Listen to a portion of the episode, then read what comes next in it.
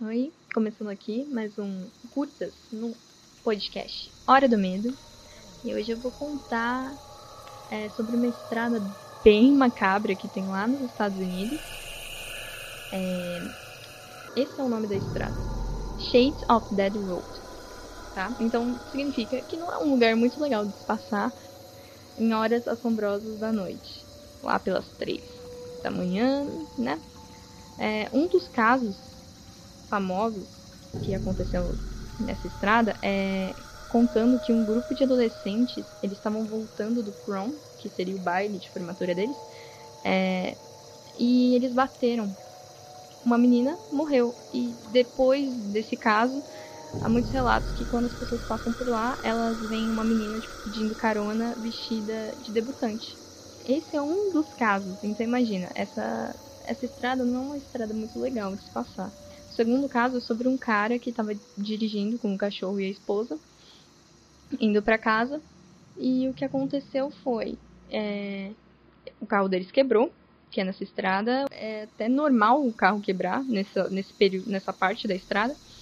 O carro deles quebrou e ele foi pedir ajuda e, e saiu mata dentro.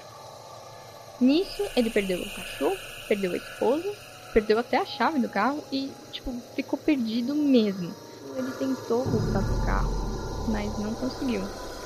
Ele tentou, tentou e não conseguiu. Aí, é, ninguém achou o corpo dele, né? Provavelmente ele deve ter morrido no meio dessa floresta. Na década de 70 e 80, dizem que aconteceram coisas demoníacas por lá. Então, assim, se vocês forem para os Estados Unidos, não recomendo passar por essa estrada, é, essa estrada fica em New Jersey, tá? E a gente vai postar algumas, algumas fotos dela lá no arroba horadomedo.club.